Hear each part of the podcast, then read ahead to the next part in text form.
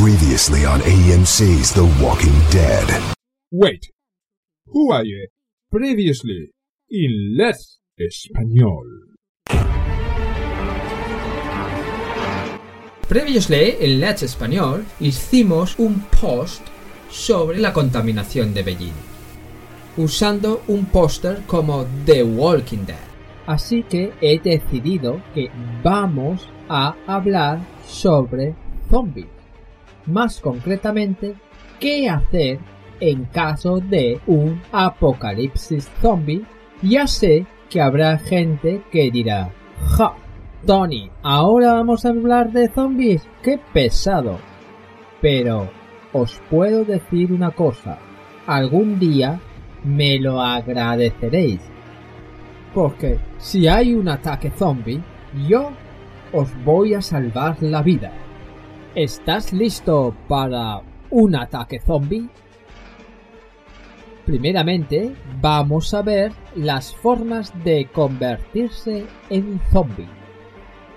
Infección. Radiación. Virus. Universidad. Así que, ¿cuántos de vosotros ya sois zombies universitarios? Si realmente hay un apocalipsis o un ataque zombie, yo recomiendo cuatro pasos. Primer paso, coger tus cosas. Kit de primeros auxilios. Comida. Agua. Luz. Para mantenerse caliente. Ropa. Fuego, etc. Equipo de supervivencia. Segundo paso. Histeria. ¡Felicidades! Esto quiere decir que si llegáis al paso 2 es que el apocalipsis zombie está aquí. Los amigos que se reían de vosotros probablemente estén buscando cerebros para comer.